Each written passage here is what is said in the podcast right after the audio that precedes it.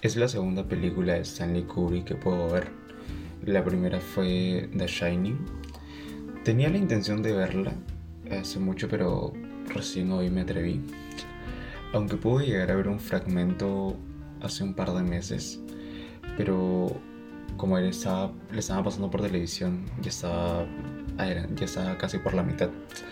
La vi por este canal donde pasan películas clásicas, TCM, bueno, a lo que iba es que la película es totalmente recomendada, la trama te mantiene pegado y la segunda cosa que destacaría son los personajes.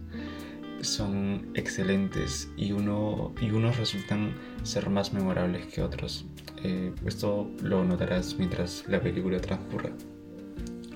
Y dije segunda porque la primera es el montaje final claro, no, no, se puede contar. Pero este montaje está acompañado de una canción interpretada por Viralin llamada Will Meet Again. Quizá la canción fue colocada de manera irónica o tal vez con la intención de dar esperanzas dentro, dentro de la película, pero esto ya queda a interpretación de uno. Un dato es que es la tercera vez que escucho que usan esta canción para un cierre las otras dos fueron para dos series. Eh, una es Stranger Things y la otra es este live action Titans. Aunque en este último usaron eh, un cover de, Frank Sinatra.